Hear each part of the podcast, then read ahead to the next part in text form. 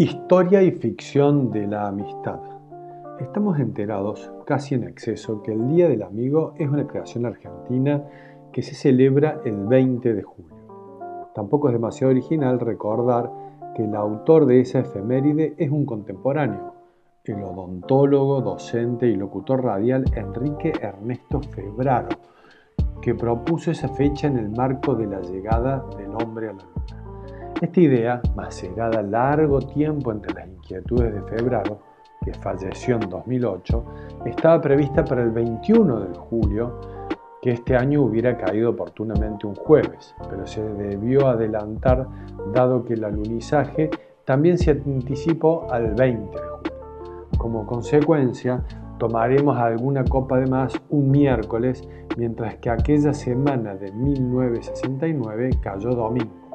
Y aún estaba en cartel Los muchachos de antes no usaban gomina, una olvidable película que apoya su relato de tinte clasista en la amistad entre dos compinches llamados Rosales y Mocho. La historia se pone más interesante si incorporamos algunos datos.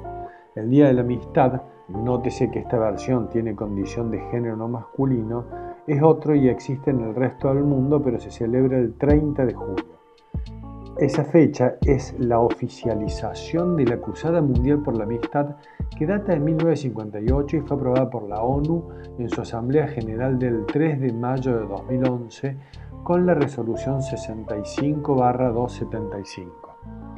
De esta segunda información podemos inferir que las Naciones Unidas sí consiguen ponerse de acuerdo en estos temas. Las guerras y los refugiados deberían entender que todo llega a la ONU si se dispone de unas décadas de paciencia. Imaginemos los debates custodiados por Frank Devin, Leslie Nielsen y el dolorido Noderberg, colegas en la pistola desnuda.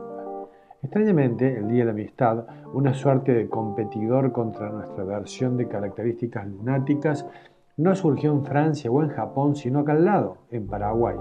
Fue también una inquietud de un contemporáneo.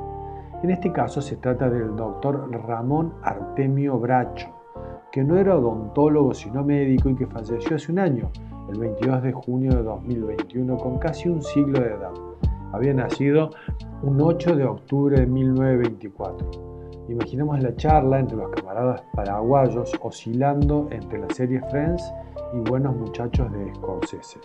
Tanto Don Bracho como su colega porteño el odontólogo Febraro fueron hombres de familia, aunque sin ánimo de plantear competencias, nuestro connacional hace una diferencia con tres matrimonios, de los cuales él mismo destacaba el último con su prima, aunque no existen referencias que indiquen tan siquiera un saludo entre ambos. ¿Hubieran sido buenos amigos? Lealtad. Podríamos suponer una cierta desconfianza entre ellos y hasta un antagonismo tratándose de personas apasionadas que invirtieron décadas de su vida y esfuerzos económicos en impulsar la causa. Febraro relató varias veces cómo sacrificó vacaciones y otros placeres mundanales en pos de instalar el Día del Amigo, enviando cartas a todo el mundo. Otra versión del vínculo otra versión del vínculo sería una reunión amistosa entre ambos y léanse las siguientes líneas con la fritura del proyector de cine de 35 milímetros e imágenes rayadas por las sucesivas proyecciones, una cena copiosamente regada y un grupo ampliado de amigos consensuando una fecha entre el 20 y el 30 de junio. En una adaptación divergente puede que los amigos de ambos bandos no consiguieran consenso y los partidarios del odontólogo abrieran fuego contra los simpatizantes del médico argentino. Ubicamos esta remake en la zona de El Padrino de Coppola, film que hace de la amistad un valor en el mundo de la mafia. Esta variante podría tener una secuela que desencadene en un raid de persecución, furia y muerte, sumamente desaconsejable para celebrar la amistad. La adaptación dejaría a nuestros dos héroes en un lugar de incomprensión que, a toda velocidad en un descapotable, optarían por el suicidio tomados de la mano con tinte travesti. Esta posibilidad transformaría a la película Tell Me Louis en una suerte de homenaje inconfesado de, de ambos facultativos. Esta posibilidad transformaría la película Tell Me Louis en una suerte de homenaje inconfesado a ambos facultativos. Compañerismo. Lo cierto es que la amistad es un gran nutriente cinematográfico. Ajenos a la puja entre Paraguay y Argentina durante el siglo pasado, las fábricas de ilusiones ubicadas en Hollywood han homenajeado a uno de los grandes sentimientos humanos, desde Ben Hur hasta tomates verdes fritos.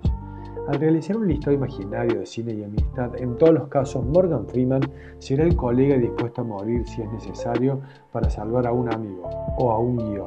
Sueños de fuga o antes de partir así lo testiguan.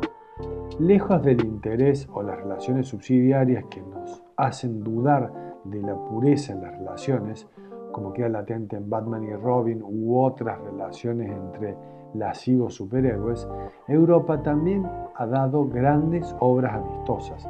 Debemos destacar seguro Adiós a los niños de Luis, de Louis Malle.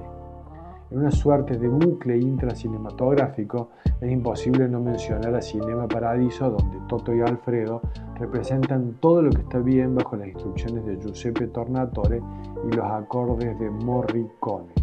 Los europeos son amigos diferentes. A esta altura nota, el lector ya se habrá molestado porque aún no hemos dicho nada de la Sociedad de los Poetas Muertos, mientras que sus hijos o nietos, celular en mano, exigirán la mención de Stranger Things. En un ejercicio de generosidad deberíamos contarles a estos pequeños de ET, ese amigo del espacio que nos presentó Steven Spielberg en la sección clásicos, justo al lado de Forrest Gump, que cultivó la amistad náutica con el, teniente Dan o Muba. Excesos. El cine, la amistad y la fantasía nos permitirían buscar una salvación para nuestros doctores Bracho y Febraro, abandonados a mediados de esta nota en calle libre. Si la realización fuera de Miyazaki, los ojos de ambos facultativos se rasgarían cuando Ashitaka y San, protagonistas de la princesa Mononoke, le rescaten cabalgando sus seres mágicos. Para celebrar la vida ante lo que era una muerte segura, habría una celebración a lo grande con algún exceso, porque la amistad guarda los excesos en el relicario, pero sin llegar al límite que Bracho sufra los desarreglos de Spud en Transpoiting.